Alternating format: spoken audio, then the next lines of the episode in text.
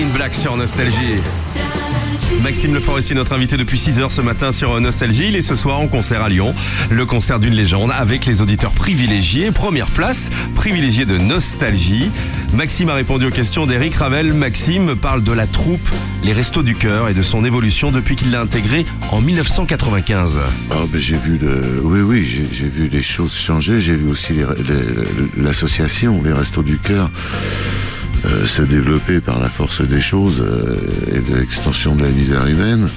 J'ai vu les générations changer aussi, parce que on pense euh, que c'est pas demain que qu'on n'aura plus besoin de nous.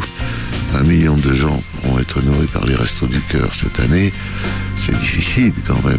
Puis il y a plus les surplus de l'Europe. Puis et puis la misère se- s'internationalise. C'est-à-dire que si vous parlez avec Olivier Berthe, le président des restos français, il, va vous dire que c'est très difficile pour lui. Puis à un moment, il va dire oui, mais alors au Portugal, ils ont rien. Donc il y a aussi cette prise de conscience, le fait que par rapport à l'Europe, ils sont obligés de s'unir, les, différents, euh, les différents systèmes de secours européens. C'est euh, tout, tout ceci. Enfin, la misère se mondialise, quoi.